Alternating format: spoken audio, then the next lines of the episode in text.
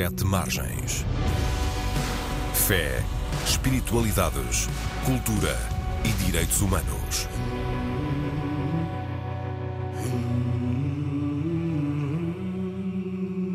Olá, dou as boas-vindas a todas as pessoas que nos escutam nesta estreia do Sete Margens, o novo programa da Antena 1 sobre fé, espiritualidades, direitos humanos e cultura. O meu nome é António Marujo. Este será um espaço de debate semanal, comentário, entrevista, em parceria com o jornal digital Sete Margens, que pode ser lido e consultado em setemargens.com.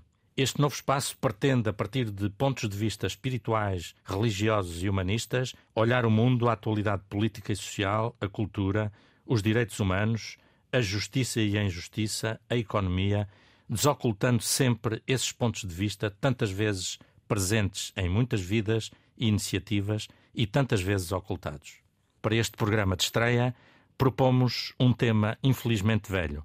Estamos de novo mergulhados numa guerra insana como todas as guerras, mas, neste caso, o fator do ódio político e também religioso tem desempenhado um fator primordial. Não vamos fazer mais um debate sobre esta guerra específica entre Israel e a Palestina, mas vamos partir dela para perguntar: afinal, existe uma saída para a guerra? Para todas as guerras? Nos estúdios da RDP em Coimbra está uma convidada, Teresa Cravo, professora da Faculdade de Economia da Universidade de Coimbra investigadora do Centro de Estudos Sociais. A professora Teresa fez o doutoramento no Departamento de Política e Estudos Internacionais da Universidade de Cambridge e coordena atualmente o programa de doutoramento em Política Internacional e Resolução de Conflitos da Faculdade de Economia de Coimbra. Aqui comigo em Lisboa está o Pedro Neto, diretor executivo da Amnistia Internacional Portugal, desde 2016. O Pedro tem mestrado em Gestão e Administração Pública, estudos de governação e direitos humanos na Universidade de Aveiro e eh, fez a licenciatura em História na Faculdade de Letras da Universidade de Lisboa, com pós-graduações em Ciências da Educação na Universidade Católica e em Ciências Religiosas pelo Instituto de Ciências Religiosas de Aveiro. Entrando no nosso tema, eu gostava de vos perguntar primeiro que sentimento é que têm perante esta guerra, perante as guerras? Teresa, o medo do futuro é a primeira coisa que a invade, que a preocupa ou não? Uh, antes de mais, uh, bom dia António, bom dia Pedro, eh, aí no estúdio em Lisboa, e, e gostava de agradecer imenso o convite e também dar os parabéns por, neste contexto, precisamente que estamos a falar, haver um espaço para este tipo de iniciativas. Um, eu, eu, acho que medo é, sem dúvida, uma emoção que neste momento me assiste de uma forma bastante acentuada. Eu acho que a, a, a transição geopolítica uh, atual é uma transição que é ainda muito incerta. Estes tempos de incerteza são muito preocupantes porque são, por norma, violentos e, portanto, aquilo que nós estamos a assistir, nós podemos não saber qual é o final desta transição não, e podemos não saber qual é a janela temporal desta transição, mas aquilo que, a que estamos a assistir e a que já nos apercebemos é que ela está a ser bastante violenta. E, portanto, há aqui um, uma peça contextual macro, não é? Das relações internacionais, que tem tido um papel importante no desencadear e no acentuar de, da conflitualidade que nós estamos a ver hoje em dia. E isso, de facto, preocupa-me preocupa imenso. Pedro. Bom dia, uh, António, professora Teresa, um abraço para, para si que está em Coimbra. Bom, de facto, o, o, eu tenho comunhão de sentimentos aqui da, da professora Teresa. Claro que é um medo que não pode ser paralisante, porque também temos que ir à ação, temos que fazer a nossa parte, seja ela pequenina ou, ou maior, mas é com muita preocupação que vemos a história a desenrolar-se à nossa frente, uma crescente polarização e de posicionamento de pessoas, mesmo atores civis, cidadãos, cidadãos e cidadãs particulares, que tomam partido por lados e há um lado que é o lado dos civis, o, o lado dos inocentes, os, o lado dos que não são os players diretos nestes conflitos, que estão a ser pouco defendidos. E por outro lado, parece que vemos uma futebolização da sociedade e nós estamos todos nesse jogo e, portanto, podemos ser todos afetados nesse jogo. Nós, ou seja, estamos a colocar-nos de um lado ou do outro do ou conflito. Do outro, e, e esquecemos aqui o, o principal, que é o caminhar o quanto antes para o cessar-fogo e para uma predisposição para a resolução do conflito e dos conflitos, e que são vários neste momento no mundo. A Amnistia, a Amnistia Internacional, nestes últimos dias, já falou várias vezes do preço que os civis estão a pagar. Esse é de facto um custo que nós não podemos admitir, Pedro. É uma, é uma linha vermelha que já deveríamos ter consciência que não podemos ultrapassar de vez. Claro, e é uma linha vermelha que está definida há, há muitos anos e em documentos e em tratados internacionais. E os que estão em vigor, mais recente, recordo as convenções de Genebra, que, que, que, são, que são um documento essencial naquilo que são as regras da guerra. Uh, e depois temos mais tarde uh, o Estatuto de Roma, que funda o Tribunal Penal Internacional e que define claramente o que são crimes de guerra, o que são crimes contra a humanidade, o que são crimes de agressão e que colocam os civis e a proteção dos civis na centralidade de uma guerra que possa ser menos selvagem, acho que é um eufemismo, mas diria assim, uh, e persistimos no conflito bélico e na violência para resolver problemas. Uh, e nesse sentido, aquilo que também nesta transição geopolítica que a professora Teresa falava há bocadinho, uh, percebo que aquilo que é o espaço da diplomacia, o espaço do diálogo, uh, está a reduzir-se cada, vez mais, cada vez mais, porque também a injustiça, a agressão vai aumentando de tom e, portanto, o sentido de, de vingança Uh, vai, vai persistindo. É, é, nestes dias que vivemos esta, este debate tão alargado uh, perante tudo o que nos choca e que está a acontecer em Israel e nos territórios palestinianos ocupados, uh, percebemos que não há aqui uh, margem para, uma, para um apelo definitivo, a um cessar-fogo, a um não alimentar os lados do conflito. Uh, até, até, até a destruição de um hospital se torna uh, um pretexto de futebolização, para usar o termo Sim, que o Pedro estamos utilizou. A, estamos a ver relatos de jogo de quem é que fez ou quem é que não fez. Sim. Claro que tudo isso interessa para que para depois uh, haja lugar a justiça e a reparação, a possível. Tudo isso interessa, mas o mais importante agora é, é, é o calar das armas. E, e, precisamente Sim. o Pedro já, já falou duas vezes ou três no cessar-fogo e no calar das armas como é que saímos daqui? Daqui, não só falando de Gaza, não falando só da Ucrânia, que também estamos há quase dois anos, há um ano e meio, mais de um ano e meio, em guerra na Ucrânia, não só da Síria, com uma guerra que leva 12, 13, 14 anos, não só no Iémen, em tantas guerras esquecidas. Aliás, eh, entre parênteses, poderíamos aqui, para tomarmos consciência e também quem nos escuta, uh, trazer alguns nomes uh, da enorme lista de países em conflito. Eu recordo o Mali, o Sudão, Burkina Faso, Nigéria, Camarões, República Centro-Africana, Congo, Líbia, Etiópia, Sudão do Sul, Somália, Eritreia, Moçambique. Uh, a lista é grande e larga. Uh, Teresa, como é que saímos disto, afinal? Uh, é a million dollar question, não é? Uh, não, eu acho que a questão eh, de alguma forma tem que ser respondida a vários níveis, ou seja, eu comecei por, por responder do ponto de vista eh, macro, ou seja, do problema da, da, do contexto mundial que está de, de, certa forma a alimentar estes conflitos. E, portanto, há, há obviamente aqui esse nível uh, de atuação e, portanto, as Nações Unidas têm um papel a desempenhar aqui.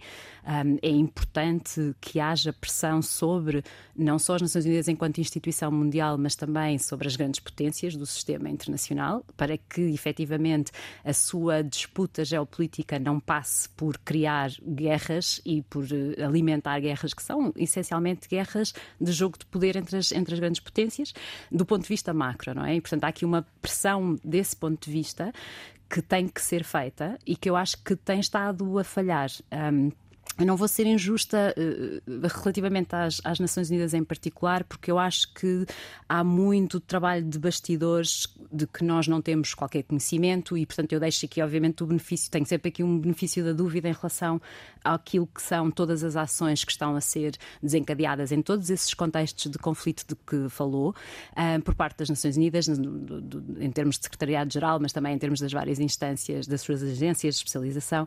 E, portanto, esta, este, eu acho que é é, é, há aqui um trabalho que está a ser feito de bastidores, mas eu acho que é preciso que esse trabalho também seja bastante mais público, porque eu acho que a mensagem pública exige, a gravidade da situação exige que a mensagem pública tenha uma instituição como as Nações Unidas permanentemente a ser ouvida e eu acho que, eh, do ponto de vista dos meios de comunicação social, nós não lhes estamos a dar esse espaço e esse espaço era muitíssimo importante. Nomeadamente, por exemplo, quando temos um secretário-geral português, a mensagem dele passa muito pouco nos média em Portugal. Sem dúvida, porque não é, porque é uma mensagem que não interessa ouvir quando se está a fazer, como, como dizia o Pedro e bem, eh, o jogo de de contra o Benfica e Sporting, não é? Mas, Teresa, como é que é possível? Porque o papel das Nações Unidas e até da União Europeia, por exemplo, tem sido também objeto de debate na praça pública.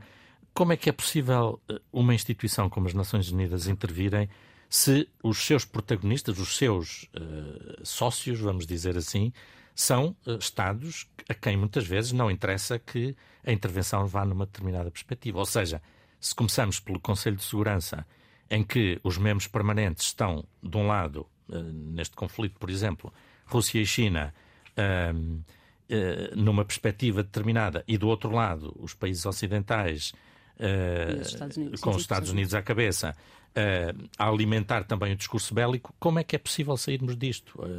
Como é que é possível uma, uma instituição como as Nações Unidas fazerem mais do que dar a palavra ao secretário-geral e tentar que ou esperar que a palavra do secretário-geral seja ouvida? A palavra do secretário-geral não vai ser ouvida apenas por ser dita, não é? Isso concordamos inteiramente.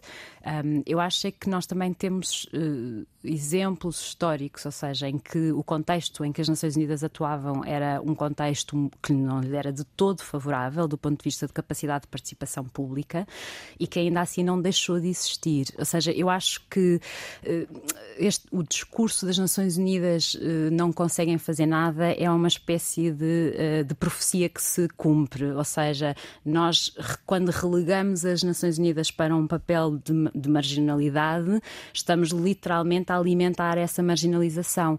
E, portanto, eu acho que por mais que possamos ser eh, céticos em relação ao espaço de manobra que as Nações Unidas têm neste momento no contexto geopolítico atual, puxarmos por ela, ou seja, garantirmos efetivamente que há espaço que lhe é aberto, é essencial para combater essa marginalização. Ah, durante a Guerra Fria, as Nações Unidas estiveram paralisadas do ponto de vista do Conselho de Segurança e, no entanto, não deixaram de agir durante todo, todas aquelas décadas um, e de ter, uma, e de ter um, um papel, nomeadamente retemperador, em algumas situações de maior conflito Acho que de alguma forma. Na ajuda humanitária, na promoção de cuidados de saúde, em muitas áreas Sim, de combate à pobreza. Mas não, não só nessa área, ou seja, há algo que eu acho que nós temos que ter algum cuidado, que é relegar as Nações Unidas para a área humanitária. As Nações Unidas são uma instituição, a, a, sobretudo, política. Política, exatamente. É a única instituição que, efetivamente, do ponto de vista mundial, cumpre este papel. Não, uh, ou seja, não, não diminuindo de todo o papel humanitário que esta tem, há outras organizações eh, que fazem esse, que cumprem esse papel. Claro. O papel político das Nações Unidas, literalmente, é exclusivo e, portanto, se nós eh, se nós nos habituamos de alguma forma, em termos de discurso público, em falar das Nações Unidas apenas como uma, uma, instituição humanitária, estamos literalmente a contribuir para essa marginalização. As Nações Unidas têm um papel político a desempenhar aqui e desempenharam um papel político importante durante a Guerra Fria, mesmo não tendo. Um, ou seja, há aqui sempre o contrafactual, não é? Eh, de alguma forma, nós tivemos durante toda a Guerra Fria com receio que houvesse uma confrontação direta de, entre as duas pertences que levasse a uma terceira guerra mundial e isso não aconteceu e houve aqui um papel político muitíssimo importante, muito importante das Nações, Nações Unidas. Pois a minha pergunta era num sentido provocador para dizer Sim, não, que muitas vezes as Nações Unidas não podem fazer mais. Uh, não têm margem para fazer mais, exatamente porque são compostas pelos mesmos Estados a Sem quem não dúvida. interessa Sim, sim, que sim. se faça mais, não E, é? e as Nações Unidas, do ponto de vista do Conselho de Segurança, neste momento estão obviamente paralisadas. Isso não há, não há margem de dúvidas, porque a conflitualidade dos interesses ahm, das, duas- das grandes potências dentro do, do Conselho de Segurança, de facto, ditam essa paralisação. Mas há outras formas políticas de agir. Mas penso que o Pedro. Por falar. exemplo, Pedro, Eu eh, uma das formas seria reformar o Conselho de Segurança e acabar com o veto dos cinco membros permanentes e, eventualmente, até retirar essa categoria de membros permanentes do Conselho de Segurança? Sim, esse é um caminho. Aliás, o- o- os membros permanentes eh, são permanentes num desenho que vem da Segunda Guerra Mundial e que, que já não é um contexto atual. E, E portanto, são os vencedores, da, são as Sim, potências é a justiça do- dos vencedores. Eh, Claro que o secretário-geral é o secretário-geral, não é o presidente, nem é o dono, isso são todos os, os Estados. Mas vamos, ao, vamos ao conceito do nome da organização. Nações Unidas, pensemos nisto ah, uns segundos. E eu creio que também. ah, Claro que é necessário uma, uma reforma. Ah, não é possível um, um Conselho de Segurança que exista em que eh, o voto contrário de um de todos seja o suficiente para que nada se faça. Creio que é um- o- a busca da unanimidade que é exagerada e que não, e que não promove aquilo que é o, o bem comum. E, e, claro, há sempre, entre China, Estados Unidos e Federação Russa, há sempre um destes que, que vota contra. E, portanto, o Conselho de Segurança eh, serve Acaba para, para nada. Mas há outros instrumentos, por exemplo, o Tribunal Internacional de Justiça, eh, cujo documento eh, fundamental para este tribunal é a Carta das Nações Unidas, que fala muito sobre a questão eh, do objetivo das Nações Unidas, da manutenção da paz, da, da admissão da guerra em caso de defesa. Mas este é um tribunal que se pronuncia muito pouco, que tem o sentido que foge hum, o mais que pode da politização. E que Mas- também ainda não foi sequer ratificado por vários países, incluindo Estados Unidos e, e China e Precisamente. Rússia, Os precisamente. Estados Unidos retiraram a ratificação que tinham dada Exatamente. altura. Sim, sim. Claro, e portanto, um tribunal que se rege pela Carta Fundacional das Nações Unidas, eu parece-me quase incompatível pertencer às Nações Unidas, mas não ratificar aquilo que é a regra fundamental eh, dela, que é a Carta das Nações Unidas e o seu árbitro, que é o Tribunal Internacional de Justiça. Mas este tribunal também tem fugido a ser mais atuante, mais interventivo, mais sonoro em relação à questão que hoje falamos muito, Israel e territórios ocupados da, da Palestina. eh, Este tribunal fez um advisory opinion sobre o muro da faixa de Gaza. Não tenho conhecimento de se ter pronunciado sobre outros assuntos e, portanto, claro que é preciso uma reforma para dar agilidade a esta grande organização que é essencial para aquilo que são os assuntos do, do mundo, os assuntos internacionais. Hum, no entanto, há muito do que se pode fazer mesmo sem essa tal reforma, porque senão também corremos o risco de olhar para as Nações Unidas como uma organização humanitária que recebe fundos do Estado e também recebe fundos de cidadãos civis que lhes dão donativos eh, e que está sempre a operar No fundo, a para- posteriori. Para corrigir os males que outros andam a fazer. Exato, e tem que intervir muito antes disso. Tem que, tem que, tem que desafiar as próprias Nações Unidas.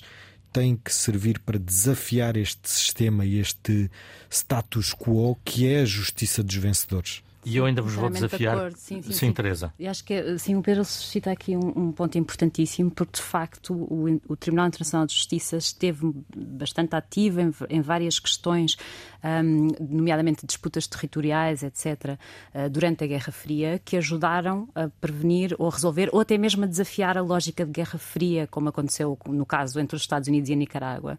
Hum, e teve um papel muito bastante interventivo, e de facto eu, eu concordo inteiramente que eh, não só esse papel está mais eh, negligenciado hoje em dia, como efetivamente seria, acho que é importante também termos essa solução em cima da mesa de forma bastante mais eh, premente do que tem estado. Eu ainda gostava de vos provocar com uma outra questão, porque, por exemplo, o Pedro esteve já em missões voluntárias, de voluntariado, eh, em Marrocos e em vários países lusófonos, Angola, Moçambique, Cabo Verde, Guiné-Bissau, também na Amazónia. Pedro, nós temos milhões de pessoas por todo o mundo comprometidas em organizações não governamentais, em associações, instituições várias, a trabalhar exatamente nessa área da, da promoção do desenvolvimento, no combate à pobreza, na ajuda humanitária, em, na promoção de cuidados de saúde, muitas, muitas coisas. Um, mas depois temos uma corrida aos armamentos que não para de crescer. Por exemplo, em 2021 foram gastos 2,1 bilhões de dólares. Uh, para termos ideia, foi ainda mais 0,7 do que tinha sido no ano anterior. E quem está à cabeça destes gastos? Estados Unidos, China, Índia, Reino Unido e Rússia. Só estes cinco países uh, investiram dois terços do total de, uh, de dinheiro que se gastou em armamento em todo o mundo. E isto, estamos a falar de um ano em que estávamos ainda a sair da pandemia. Uh, quando todos andávamos a dizer vai ficar tudo bem. Pelos vistos, não ficou tudo bem. Mas a minha pergunta era esta. Um, muita gente comprometida a tentar resolver, a sarar feridas de tantas pessoas no mundo inteiro, uh, mas depois temos a corrida aos armamentos, temos a democracia com um espaço cada vez mais reduzido, em crise, um, mesmo na União Europeia, com países uh, com derivas autoritárias, temos os direitos humanos a serem cada vez mais violentados. Uh, a Amnistia Internacional vai-nos recordando com frequência todos os casos que existem a esse nível. Um, é uma utopia pensarmos que uh, é possível lutar contra estas tendências, Pedro? Sim, os, os, sonhos e as utopias são, são motores de energia que nos têm que fazer avançar. Claro que temos que ter a noção de que, o, o como dizia Confúcio, é um punhado de terra por dia e vamos fazer a montanha. Porque senão ficamos Ou frustrados. na vida, como dizia Ou, a nossa cantiga senão também. ficamos também frustrados e deprimidos e e acontece várias vezes a, a ficar, mas temos que continuar a avançar. A, a questão do armamento é, é, uma indústria de milhões e que dá lucros a muita, muitos países, muitas empresas, a, responde a muitos interesses. Um, como, como, por exemplo, os combustíveis fósseis, e portanto é um, são indústrias poderosíssimas que todos sabemos que que nos fazem mal, mas e que o investimento noutros caminhos tem que ser feito, mas há aqui uma sensação de ir, ir com a água, ir com, com o rio que flui na, na sua na direção em que ele vai. Eu mesmo quando quando começa um, quando começa não, quando há esta invasão em maior escala da Rússia, da Federação Russa eh, na Ucrânia, ouvimos vozes de políticos em Portugal um, com essa questão do é preciso ir ao armamento, temos que ter capacidade para nos defender. E a sociedade civil deu, nesse momento, alertas sobre o perigo desse discurso. Antes do armamento, é, há outro tipo de armas. Há que investir na diplomacia. E Portugal tem, tem uma história de sucessos na diplomacia e pode ser muito mais liderante a nível internacional neste trabalho pela, pela paz. Mas, de facto, por exemplo, a União Europeia, quer na Ucrânia, quer agora com a questão de Gaza, tem estado numa linha de uh, é preciso defender-se, uh, defender a Ucrânia, é preciso defender Israel e não numa linha de promoção da, das negociações e do cessar-fogo. Claro, porque também há uma indústria, há uma clientela alimentar e há muitos e há produtores de armamento e para todos os lados, o que é incrível. Há países europeus que fornecem à Arábia Saudita eh, Exatamente. com armamento que depois os vai utilizar para no cometer crimes de guerra no, no Iémen. E isso está tudo proibido nos tratados. Ou na Síria, não é? Para falar de outra guerra esquecida. Isso, e, portanto, é proibido vender armas ou armamento a países que depois o vão utilizar para crimes de guerra, mas isso está a acontecer e, e estamos a lucrar na União Europeia com essas vendas. É preciso que também os responsáveis políticos sejam confrontados com isto, porque existem os tratados, mas depois uh, tudo continua na mesma. E é isso então, que não podemos deixar que aconteça. Então, a minha pergunta, Teresa, a, a questão, a Teresa, aliás, no início colocou o problema político e quando falou da, da ONU disse também que ela é sobretudo uma organização política. Então, o problema é mesmo político, ou seja, enquanto nós não tivermos pessoas nos governos que estão claramente empenhadas em batalhar, e aqui a palavra até nos trai, mas que estão claramente empenhadas em promover cessar fogo nas guerras que existem no mundo, em promover o desenvolvimento, em promover o combate à miséria e à pobreza extrema. Eh, não vamos resolver os problemas do mundo, se calhar, porque continuamos a ter este triângulo de crise dos direitos humanos, crise da democracia, crise e emergência climática, que o Pedro agora também introduziu, uhum. vamos continuar a ter estes problemas uh, gravíssimos para enfrentar. Um, eu, eu, acho que uh, é claro para todos que este contexto é um contexto particularmente difícil e acho que devemos referir-nos a ele efetivamente como um contexto de crise do ponto de vista desta, das várias uh, questões que, que, que, colocaram em cima da mesa. Um, é só dizer uma é só concordar eh, inteiramente com, com, o Pedro em relação à, à, sua, à sua pergunta, António, da utopia, que é um, a indiferença e a apatia essas é que são as nossas inimigas. A utopia não. A utopia é extraordinariamente importante para nós olharmos para este cenário e não cairmos numa lógica de desesperança, não é? Um, e portanto eu acho que é, é, é importante olharmos com. Um, alguma noção da dificuldade que está à nossa frente para quem quer efetivamente construir um caminho de paz, mas tem que haver aqui alguma uh, utopia no sentido de a conseguirmos alcançar, porque se houver total apatia, indiferença e pessimismo, aí é que não avançamos mesmo. Um, e portanto, eu acho que, só para dar essa, essa primeira nota, agora, eu, eu acho que um, a, a, questão que coloca que tem a ver com os governantes, acho que não pode ser vista de forma completamente isolada, porque para todos os efeitos somos nós que os colocamos lá. E portanto, eu acho que há um problema problema do ponto de vista de um, conseguir chegar à opinião pública nacional e depois internacional que dê verdadeiro relevo aos caminhos para a paz nestes contextos de que estamos a falar que não tem tido qualquer espaço, uh, ou seja, é em contramão que se fala em diplomacia no contexto deste atual, deste atual ciclo de destruição e de conflito do, do, do conflito israelo-palestiniano. Um, por norma, o que nós temos vindo a ver, eh, do ponto de vista dos vários Estados individualmente e depois, por exemplo, da, da, da União Europeia, é uma posição eh, muito mais favorável a eh, dar força aos atores que, nomeadamente, já têm força e que podem efetivamente produzir imensa destruição, como é o caso de Israel neste momento. e essa não é, obviamente, uma postura que não só limite o nível de destruição que está a acontecer, mas que, para além disso, nos abra um caminho para a paz e o retorno a um processo de paz que está claramente moribundo. Um, isto não implica, lá está, tomar o, o, lado de um ou do outro. Eu acho que há um contexto que precisa de ser discutido. Acho que eh, faz muita confusão a forma como a cobertura noticiosa deixa o contexto todo de parte. Um, e o contexto é um contexto de ocupação, o contexto é um contexto de demasiada uh, despreocupação com aquilo que são as vidas palestinianas. Eu acho que isto é importantíssimo de se dizer, porque o meu eh, a, a, União Europeia que supostamente me representa não está nesta linha e eu gostava que estivesse, ou seja, eu gostava que houvesse efetivamente uma uh, posição política mais clara, mais clara e que fosse tendente à paz, que eu acho que não é. E reparem, eu, eu não digo isto. Um, este, este, momento não é um momento um, em que sai cá para fora todos os que querem atacar Israel como ele está a ser de alguma forma noticiado. Não é isso.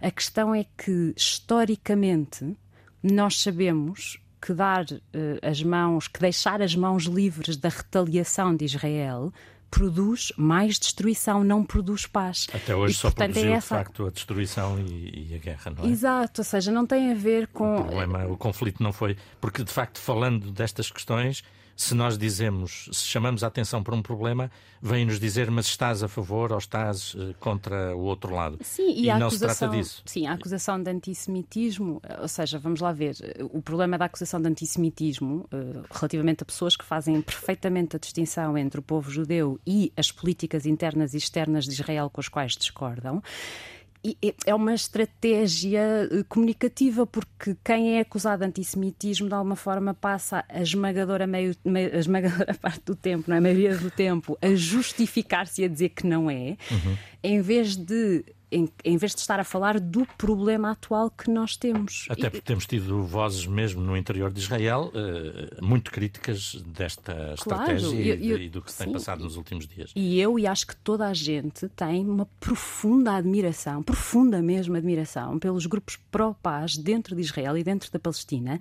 neste contexto. É o meu caso também. Uhum. Uh, a Teresa introduziu em papel uma questão que eu ia. Hum, precisamente fazer-vos uma pergunta sobre isso, uh, que é o papel dos média neste processo todo. Uh, e uh, eu começo por recordar que os média também não nos falam de outras guerras. pensando, por exemplo, obviamente temos notícias da Ucrânia e da Rússia, mas deixámos de ter notícias da Síria, de, do Iraque, do, dos Balcãs, do Chipre, do Líbano, da Arménia, do Azerbaijão. Aliás, o Azerbaijão fez uma limpeza étnica sim, sim. Uh, agora nas últimas semanas e quase não se falou sim. dela. O Afeganistão, o Iémen, já referimos aqui, Myanmar, Coreia do Norte e Coreia do Sul. Um, Pedro, o Pedro já fez rádio também em Aveiro e tem uma crónica também na TSF atualmente. Uh, os média são muito distraídos em relação a muitos destes problemas. Qual é o problema principal? São muitos. Eu creio que são muitos. E desde logo, voltando aqui ao conflito uh, israelo-palestiniano, ele também se nota na imprensa e o conflito aproveita-se dessa comunicação para distrair, como dizia a professora Teresa há, há instantes e que concorda em, em absoluto. Uh, creio, que, creio que foi Ana Arendt que vai logo depois do final da Segunda Guerra Mundial observar julgamentos uh, em Israel a nazis e ela alerta para isto, a rapidez com que o agredido se pode tornar agressor e, e a falta de empatia, o tão rápido que nos pode levar à, à barbárie. E é isso que vamos ver neste momento, é a imprensa não como muitas vezes eu creio que sobre o grande problema da imprensa hoje, nos nossos meios mais próximos, é, são as dificuldades financeiras. É, não há trabalho, não há meios financeiros para a reportagem de fundo. Uhum. Uh, nem para investigar, nem, nem para a investigação de fundo. Mesmo na própria Amnistia Internacional, nós temos recursos limitados. Uh, e naqueles sítios onde não existem secções nacionais, como temos em Portugal, é mais difícil para nós fazer investigação e é mais difícil para nós depois colocar essa investigação nos média. Mas mesmo assim, Pedro, os média deveriam ter um outro discurso, ter, por exemplo, aquilo que a Teresa dizia há pouco, eh, ter mais vozes pela paz e pela diplomacia uh, presentes no seu espaço? Deviam, deviam. Mas há, há, da mesma forma que temos comentadores dos... numa determinada claro. perspectiva, podemos ter comentadores com o mesmo custo, porventura, numa outra perspectiva. É isso, mas hum, a rapidez dos assuntos uh, e a rapidez com que se tem que falar dos assuntos, por vezes, não deixa uh, tempo a grande profundidade. Eh, e eu debato-me com isso. Muitas vezes, eh, eh, nos espaços de participação que tenho na imprensa, falo em nome da Amnistia Internacional e não das minhas opiniões pessoais ou das minhas análises geopolíticas, e, portanto, fico restringido a termos que estão no âmbito do direito internacional e do, do, âmbito do direito internacional humanitário e do âmbito dos direitos humanos. Aquilo que falta, além do tempo, dos recursos é também o desafio uh, daquilo que, que, são as direções de informação em colocar um, ehm, os assuntos que têm que ser colocados em cima da mesa e não tanto irmos para aquilo que é porventura aquilo que dá mais audiências, que é o debate futebolístico, que é a opinião ora de um lado, ora do outro, às vezes sem, sem, sem sem contrapartida. E, e, e por, eu tenho visto também recentemente uh, até já alguns jornalistas a cair no comentário e a não fazer o trabalho uh, dando um lado o seu contraditório e, e, uh, e o desmentir da mentira. Há aqui uma última ideia que é e que me preocupa muito em Portugal, que é a independência. A independência de facto e, e que é em Portugal não vemos aqui um ataque claro e disseminado a jornalistas, não são presos por fazerem jornalismo como vejo acontecer noutros países, mas há outras formas de, de pressão de e de pressão. intimidação. E, e estamos a ver muitos grupos da imprensa a ficarem nas mãos de interesses financeiros, a serem comprados por grandes interesses financeiros que são opacos, que de vez em quando já vemos notícias de tentativa de uh, intromissão naquilo que é uh, a decisão da redação, e isso preocupa-me em relação ao futuro. Uhum. Sim. Teresa. Posso só, só complementar, eu concordo inteiramente uh, com o que disse o Pedro. Eu acho que há aqui uma questão, uh, portanto, todas as questões que, que o Pedro suscitou, uh, eu estou inteiramente de acordo com elas.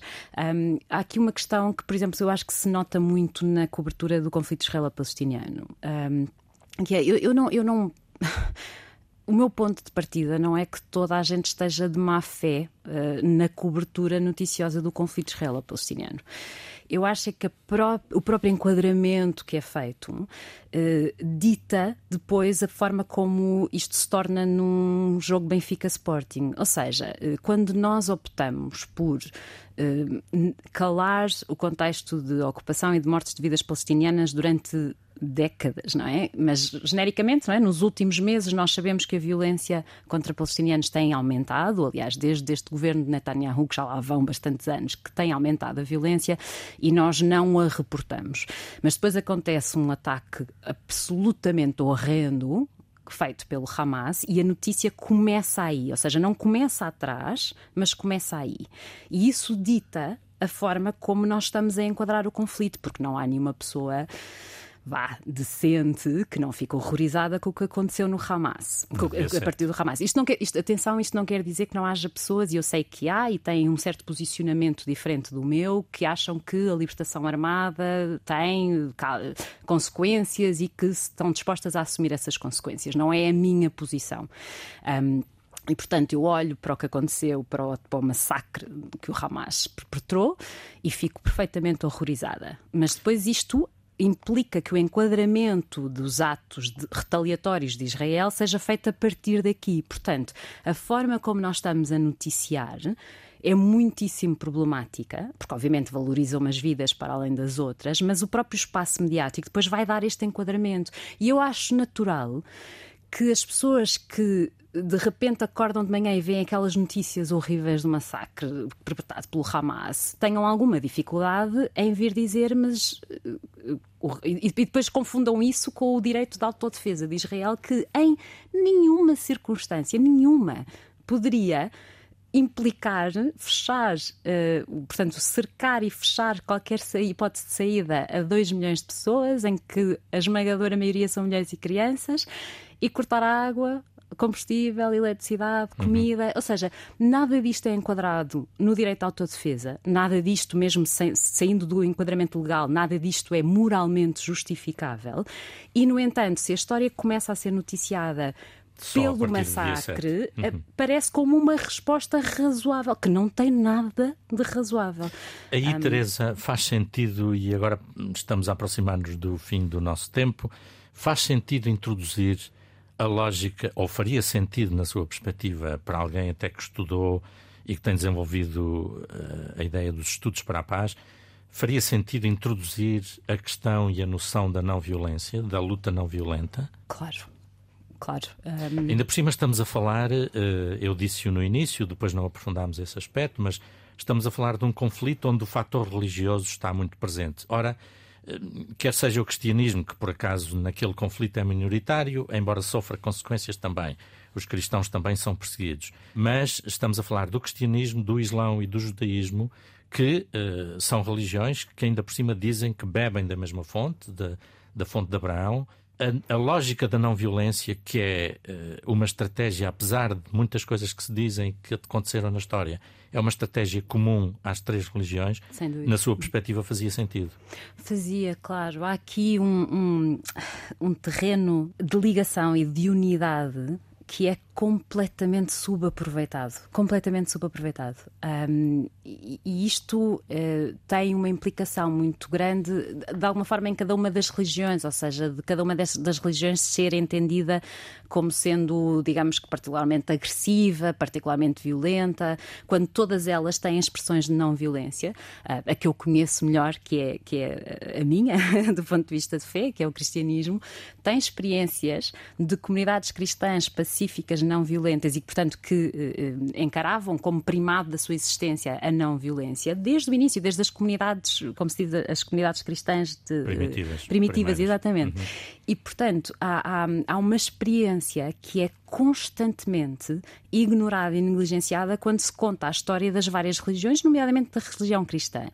Um, e há um papel que a não violência deve ter, ou seja, que um, de alguma forma, a promoção da não violência enquanto ato político eh, precisa de ter e que não tem tido, ou seja, não há esse espaço, esse espaço não lhe é aberto. E isto eu estou a responder do ponto de vista vá, abstrato, de que, uhum. obviamente, que nós nos devemos reger pelo primado da não violência. E assim, eu, para ser completamente sincera, eu não sou pacifista, no sentido em que eu, por exemplo, entendo a necessidade da libertação armada, como aconteceu nas ex-colónias portuguesas, e, portanto, nesse sentido, não me posso afirmar como pacifista mas sou o mais próximo possível disso, ou seja, no sentido que é mesmo a última das últimas uh, opções que nós devemos ter em cima da mesa. Uhum. E neste momento, em termos uh, de, de, discurso político, no, de discurso público, nós não falamos dessa opção como uma opção política, e no contexto específico do, do conflito israelo-palestiniano, eu acho que há uma, uh, um subaproveitamento daquilo que poderia ser um espaço que eu acho que seria muitíssimo benéfico para acalmar os ânimos e para efetivamente pôr a e comunicar conseguir... Eh, populações que querem comunicar, ou seja, os grupos pró-paz de um lado e do outro precisam uhum. que lhes deem espaço. E até para conseguir uh, os objetivos pelos quais se luta, porque se pensarmos no que aconteceu na Índia com Gandhi, que conseguiu a independência do país com essa estratégia, ou na África do Sul com Mandela, uhum. em Timor com Xanana Guzmão. Enfim, temos bons exemplos de como a estratégia não violenta pode dar resultado. Sim, e, e em muitas situações, quando é no rescaldo até mesmo da utilização da força, tem um, tem um impacto do ponto de vista moral que pode ser muito útil para efetivamente trazer as, os atores para a mesa das negociações. Muito bem. Teresa e Pedro, eu vou pedir-vos para comentar eh, muito rapidamente o que esta semana foi notícia nos, nos Sete Margens. Enfim, Gaza, naturalmente, outros conflitos e focos de tensão como a Arménia, a Ucrânia. Uh, aliás, o, o, dia de jejum convocado pelos bispos católicos do Médio Oriente foi também notícia. Uhum. A violência escolar, a liberdade religiosa, o clima, uh, muitos outros temas e acontecimentos. A Teresa, que tema é que gostaria de escolher e comentar muito rapidamente? Uh, escolhi o tema da, da, participação das mulheres, do papel das mulheres na Igreja. Uh, uhum. Enquanto católica, fico extremamente grata ao Papa Francisco por ter avançado com esta discussão no seio da Igreja. Uh, para mim é uma questão de coerência com os princípios e valores que a Igreja defende e deve defender, ou seja, as mulheres não só têm direito à participação, como têm o dever da corresponsabilidade. E, portanto, isto é uma co-construção e é importante que as mulheres tenham um papel de relevo e igualitário na construção de uma sociedade melhor, que é o papel que eu acho que a Igreja Católica deve ter. Há textos um... no Sete Margens a falar disso, precisamente nos últimos dias. Desculpe interromper, sim, sim, sim. Pedro, qual era o seu tema? António, vou-lhe falar da, da carta do testemunho da mãe do jovem ativista pela justiça climática, uhum. que nos traz aqui uma perspectiva mais familiar e próxima daqueles jovens que temos visto uh, nas notícias, que são jovens muito, muito diferentes uns dos outros e com motivações muito diferentes, mas esta carta é, é comovente a todos nós que somos pais, percebermos que aquela gente está a trabalhar por nós e a lutar por nós concordemos ou não com a estratégia. Com estratégias, de novo, a todas, da estratégia. Há, há uns que estão no tribunal em, em Estrasburgo, outros aqui nas ruas. Todos temos que fazer a nossa parte de alguma forma, até porque eh, não, é, não é apenas a justiça climática, não é apenas jardinagem, como ela dizia. Uhum. É, é muito mais. É justiça mais. social, é combater a desigualdade, é dar sustentabilidade ao mundo, é desafiar este sistema que vive da poluição e das emissões de carbono, do petróleo e do armamento. O Pedro uhum. tinha uma sugestão para apresentar a quem nos escuta? Sim, até, até a sugestão cultural. Até ao fim desta semana, em Sintra, uma Escuridão Bonita está na Casa de Teatro de Sintra. É uma obra eh, de teatro feita eh, com base na obra de Onjaki, com o mesmo nome, e é uma obra que nos leva ao início, à nossa pureza, ao, àquilo que é o mais importante, ao primeiro beijo, à amizade, à vida sem tecnologias e sem distração, à vida no essencial. É o, é o que precisamos agora. E a Teresa tem uma sugestão aí em Coimbra, se julgo saber. Tenho uma sugestão aqui em Coimbra, sim. É um, é um teatro e um ciclo de debates que é organizado em parceria com a Faculdade de Economia da Universidade de Coimbra, o Centro de Estudos Sérgio da Universidade de Coimbra e o Teatrão, e que desenharam em parceria um, um programa de atividades uh, que é paralelo à nova criação do Teatrão, que é que parte da, da conhecida obra do Bertolt Brecht, Mãe Coragem e os seus filhos, e portanto o que há é uma é, há a peça, depois há um ciclo de conferências sobre, que chama intitulado Tempo de Guerra e, portanto, vai discutir um, e vários seminários em torno e oficinas de encenação em torno de Brecht e também em torno dos temas da guerra, da política que nós tivemos ver, a discutir. Pode ver informação, porventura, nos sites do Teatrão e do Centro de Estudos Sociais. Exatamente. Imagino. Muito bem. Muito obrigado, Teresa Cravo, muito obrigado, Obrigada, Pedro Neto. Uh, ficam estes vossos, estas vossas reflexões e estes apelos para quem nos escuta. Voltaremos aqui à emissão na Antena 1 na próxima sexta-feira, depois da meia-noite, se quisermos, sábado, depois das zero horas. Até lá, a informação e o debate sobre estes e outros temas continua disponível em antena1.rtp.pt, nas plataformas digitais ou em setemargens.com. Muito obrigado, até breve.